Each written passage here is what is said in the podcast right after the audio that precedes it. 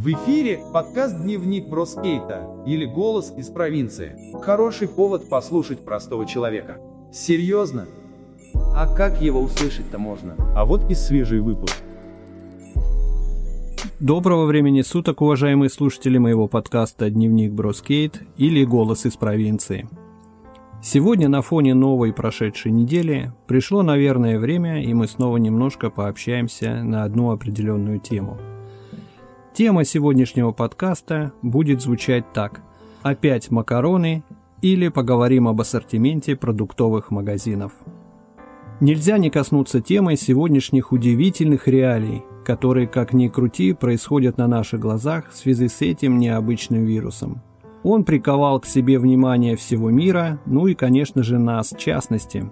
Вспомним хотя бы времена, когда мы впервые услышали первые о том же птичьем гриппе или еще о каких вирусах. Уже тогда несколько чувствовалась некая настороженность. Мол, что это такое? Ой-ой-ой. Потом были какие-то еще страшные названия и непонятные вирусы, ощущения, но чтобы так люто, ну это, братцы, впервые. Человек вообще все это время считался чуть ли лицом не бессмертным, существом неприкосновенным на этой планете. Мы держим практически все под своим контролем, согласитесь, в своей жизни. Еще даже можем огрызаться на окружающих или побряцать оружием. А тут такой удивительный поворот. Однако разговор, по сути, будет не совсем об этом, не совсем о вирусах, а немного о другом. Просто в связи с, эм, ну скажем, полным крахом экономического уклада мира, на мой взгляд, будут меняться все возможные привычки людей, в том числе самая главная привычка мира – покупать и тратить. Торговля была всегда. Она была единственно возможным вариантом, при котором можно что-то было одно, очень важное для себя, поменять на другое, более что-то нужное. К примеру, самый популярный обмен, которым мы знаем, это деньги меняем на товар. Хотя, в принципе, не все так однозначно, естественно. Если вспомнить историю, то после победы Советской революции, как я читал в разных источниках, все достояние, естественно, стало народным, это мы прекрасно знаем.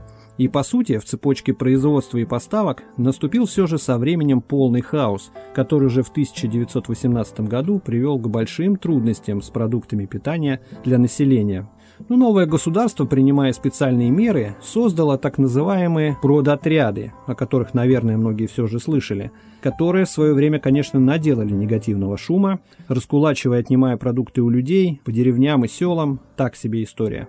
Спрашивается, какие рыночные отношения были возможны при таких раскладах. Но самое удивительное, что и в то время появились уже первые челноки. Правда, они назывались немного по-другому, их звали мешочники. Принцип был тот же самый. Некие предприимчивые люди брали мешки, ехали в деревню и покупали востребованные продукты питания в городе или меняли непродовольственные товары в деревне на продукты питания, которые были очень нужны городу, и везли все полученное, где успешно продавали. Однако красные и тут не приветствовали такую самозанятость и, естественно, устраивали на участников нешуточные облавы. Спустя кое-какое время, а именно уже после окончания гражданской войны, по большому счету стало ясно, что только частный или розничный бизнес может помочь избежать голода в стране, как это не удивительно. И по большому счету государством были допущены серьезные послабления для предпринимательства, а доля участников, скажем так, при товарообороте для частников составляла аж 75%. Но это где-то на период на 1923 год. Вот и думаем, то есть без частников вообще было никак. Однако, как я понял, весь этот частный розничный э, рост торговли также не привел, как ни странно, к улучшению общей ситуации с продуктами. И снова э, пришлось вводить продуктовые карточки. И только спустя около пяти лет государство наконец-то организовало свои собственные каналы сбыта. Как мы говорим о них, это государственные магазины, по большому счету. Эти самые государственные магазины, они торговали по принципу, как сейчас модно говорить, фикс прайса. И только к сожалению, по продуктовым карточкам, а не по деньгам. Цены были, естественно, несколько завышены, но, по крайней мере, был ассортимент, который покрывал, э, по большому счету, общую потребность населения в продуктах. Самым же удивительным временем, по данным истории, я, конечно, считаю времена хрущевской оттепели. Тогда в розничную торговлю государство очень много вкладывало и инвестировало денег, и именно в то время открывались больше всего универмагов, универсамов и вообще государственных точек торговли. Хотя, по сути, частное предпринимательство не приветствовалось, но оно тоже существовало в неком скрытом виде. Тогда впервые в стране на прилавках э, государственных магазинов стали появляться в ассортименте те же полуфабрикаты или кулинария, чего раньше вообще не было. В те времена, как мне кажется, вообще много было обращено на человека и гражданина. Многое делалось э, вообще по большому счету для людей. В истории продуктов всегда было не то чтобы сложно, а скорее не так все просто и однозначно. Даже и в современной истории мы уже имели моменты, когда ну, на прилавках продавали по большому счету воздух и пустоту, и нужно было стоять огромной очереди, чтобы купить, например, ту же курицу. Вы, Рашид Рашидович, просто как художник в своей творческой мастерской. А почему нет, Наденька? Великий Микеланджело сказал, как я делаю скульптуру. Беру мрамор и забираю все ненужное. Я тоже так работаю. Беру мясо и забираю все нужное. А стало быть, э, любой продуктовый кризис – это не фантастика и очень даже возможен при определенных обстоятельствах, поэтому полностью отсекать его, на мой взгляд, не стоит. Нужно просто быть к продуктам более внимательным. Хотя современному человеку это представить очень сложно. Куда может пропасть такое количество магазинов или продуктов? У нас в каждом дворе есть магазины у дома, в прямом доступе сервисы доставки еды или попросту предприятия малой частной деятельности, ну, по типу чебуречных. Особенно в Москве я очень замечал много таких пекарен, например, э, частных малых. Очень здорово, всегда теплый хлеб или там те же чебуреки. Но не нужно забывать о том, что магазины это всего лишь помещение с определенной площадью, а ее нужно чем-то заполнять. Некая создается иллюзия, что продуктов много, а на самом деле, если посмотреть, то категории не прибавилось. Мы потребляем ровно столько же, сколько потребляли всегда. Просто площади эти торговые стали больше. Давайте же, а, скажем, поговорим о продуктовой торговле сегодня и как лично я ее вижу. Сама торговля, к которой мы все так привыкли или привыкаем, э, как к некой данности, на самом деле есть некий живой процесс. Он все время видоизменяется. И на самом деле подвержен огромному количеству неких там внешних факторов. За последние постковидные годы лично меня смущает лишь один процесс. Это по большому счету наплевательское отношение к продуктам питания и их качеству. Мы привыкли к такому понятию, как просрочка, которого, как мне кажется, не было совершенно в СССР. Просрочка – это по большому счету выброшенные продукты. Разве это не расточительно? Рост розничных торговых точек продуктовых сетей лично я считаю злом. Чем больше торговых точек, тем больше так или иначе процент просрочки. А стало быть выброшенных на ветер продуктов. Также, например, некупленная рыба, получается, ее как бы зря поймали, у природы взяли и потом выбросили. Разве это не браконьерство? Мы с ним боремся, мы ловим там тех же каких-то недобросовестных рыбаков, а по сути сами же самостоятельно объемом той же рыбы, например, ушедшей в просрочку, ее выбрасываем. Или там же мясо, колбаса, да много чего. Думаю, что планирование продовольственной программы в рамках бизнеса частных компаний имеет совершенно разные цели, нежели накормить население.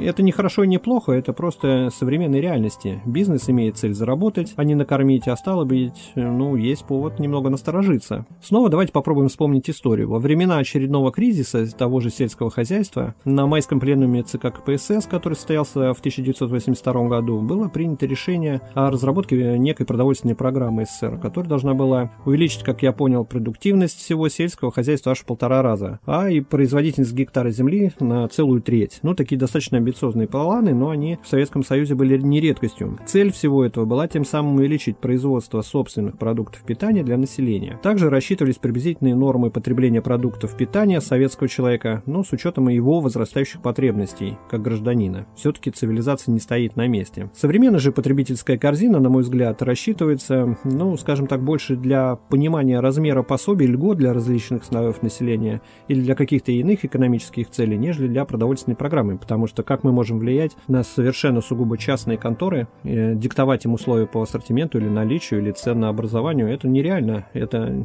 ну, как всегда говорят, что это частное, извините, до свидания. Можно лишь э, там контроль Роспотребнадзора Роспотребнадзора по количеству и качеству, но к нему мы еще вернемся. А по цене и наличию, это, извините, уже наше дело. Что хотим, то и ставим на полки торговых сетей. Хотя, как мне кажется, опыт прошлого был более правильным. Вопросы обеспечения питания стояли на контроле государства, и это важно. Как мне кажется, сегодня бизнес сам решает, что нам кушать и по какой цене, а продукты вызывают лично у меня сомнения в российском происхождения, хотя, может быть, я и ошибаюсь, но продукты находятся на прилавках в прямом доступе, их трогает огромное количество людей, и сколько их за сегодня, например, потрогало, или при тех же там коронавирусных условиях, ну, для меня уже называется, вызывает некоторые вопросы. Упакованы продукты сами по себе наглухо, ни цвета, ни запаха не понять, или не оценить его свежесть. Самим как бы приходится контролировать маркировки, сроки или товарный вид. Сложно стало, все очень сложно. Про состав, конечно, я вообще не говорю, потому что ну, в большинстве там тех же наполнителей я вообще не разбираюсь. Лично для меня все чаще терзает ощущение то, что еда попросту надоела в таком виде, который мы ее знаем. Есть из всего многообразия магазинных полок, ну, на мой взгляд, попросту нечего. Ну, приведу свой личный пример, который запал мне в голову надолго. Были мы как-то с приятелем в командировке в одном из лубочных городков нашей родины и жили, стал быть, на съемной квартире. И после трудового дня решили приготовить себе поесть. Вот зашли в маленький душный сетевой известный магазин на первом этаже дома, в котором мы жили. Народ толкает, стал быть, вечер. Осматриваем полки, вроде все есть. А ничего и не просится в сумку. Ерунда всякая. Печенье какие-то сухие пряники, вчерашний черствый хлеб без запаха и вкуса. Ну, элементарно, сосисок нет, дрянь одна какая-то, хотя и вроде упакована и смотрится как всегда. Взяли макароны, банки, тушенку, по-простому. Хотя деньги-то у нас, по сути, были и для больше, более шикарного ужина. Сколько лет прошло, вот, а аварийный запас все тот же. Тушенка, макароны. Прекрасно. Вот и подтверждение моих слов, по сути. Жрать охота! Очень охота. А в тюрьме сейчас ужин. Макароны. Конечно, мы говорим о провинции, однако частенько до ковида бываю в больших городах, я вижу ситуацию по сути та же. Если, конечно, это магазин не luxury или какой-нибудь там магазин сверхпонтов, а обычный магазин, то так оно и есть. А порой казалось, что сетевые магазины в больших городах в более удручающем состоянии, чем в провинции. Душные, пыльные какие-то. Ну, хотя, может, это уже не так, давненько за пределы своего города я не ездил в связи с ограничениями, но ощущение есть ощущение. А, по поводу магазинов, можно сказать, бесконечное количество историй. Думаю, ты знаешь о них не меньше, чем я. Но хочется вспомнить о самых ярких примерах продуктового ритейла и несколько интересных ситуаций, э, которые когда-то наблюдал. Э, первая ситуация – это какой-нибудь небольшой городок или поселок, в котором давно уже пришла пятерочка или магнит, но рядом с которым по-прежнему живут маленькие независимые магазинчики. Как же они выживают? И почему э, способны конкурировать э, с большими гигантами, хотя у них нет такого ассортимента и цены однозначно выше, никаких акций они проводить не могут. Ответ прост. А, там все друг друга знают, и продавец а, может составить под заказ, а, привести какую-то интересную и нужную позицию, которая нужна человеку. Или там есть, например, долговая тетрадь, куда, собственно, можно прийти, когда у тебя не хватает денег, можно взять продуктов немножко в долг. Это реалии нашей российской действительности. Поэтому надеюсь, что магазины независимо не умрут и будут жить.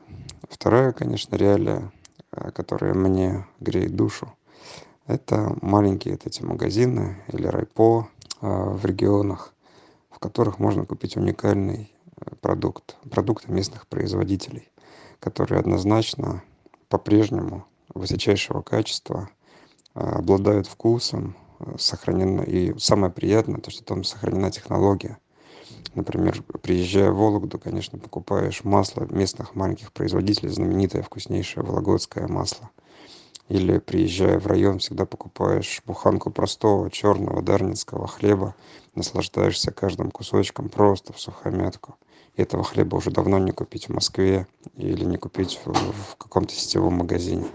Вот этого, в принципе, мне не хватает. А очень хочется, чтобы с э, ну, объективность такова, что сети, безусловно, будут продолжать расти и будут продолжать занимать все свободные места и ниши, но они не способны быть максимально кастомизированы, максимально близки к потребителю. Именно этот феномен, а, я надеюсь, позволит выживать маленьким производителям, позволит работать а, маленьким магазинам и находить своего потребителя, который не хочет просто покупать жрачку, как а, какую-то биомассу, упакованную в красивый картон, потребитель, который хочет есть вкусную, полезную, правильную местную еду, будет искать возможности ее купить. А те, кто хотят, а, не, под, не, подвер, не подвергаются глобализации, по-прежнему пытаются выживать в этом мире и выпускать небольшое количество, но хорошего местного продукта. Я надеюсь, что они не опустят руки и будут продолжать его производить. Для тех, кто ищет вкус и качество. Спасибо. Это было мнение от экспертов. На связи. Мы с течением времени начинаем забывать вкус, по-моему, настоящей еды. Тот самый наваристость мясного бульона или вкус натуральной непенициллиновой курицы, вкус того самого жигулевского пива, лимонада, мороженого, который сегодня, к слову, стоит как слиток золота. С чего это вдруг мороженое, вот хотя бы взять его, да, должно стоить таких денег? Безумие какое-то. Молоко, вода там, а, а стоит космос. А курица, помните, ну, сами да, дайте себе отчет. Мы варим курицу и делаем ее на третьем бульоне. Первый обязательно сливаем. Для чего? Раньше такого не было. Раньше весь бульон был наваристый, а сейчас, ну вот, а сейчас вот так. Сейчас мы дезинфицируем еще и под большими температурами в течение варки. Ну, прикольно. Нас обязательно и традиционно будут ждать, ну, постновогодние подорожания цен, как мне кажется. Счетов там на ЖКХ, бензин или всего еще чего-нибудь, чего мы считаем ежемесячными расходами. Это уже вошло в традицию. Мы живем в рынке, а стало быть, кто-то должен зарабатывать, а кто-то терять свои деньги. Это нормально. Мы уже давно привыкли к подорожаниям доллара или там его скачкам или еще каким-то иным обоснованием. Ну, без этого уже никуда не деваемся вроде как участвуем в общей экономике. Говорим, ну да, доллар же подорожал, подорожали продукты, ничего страшного, проехали.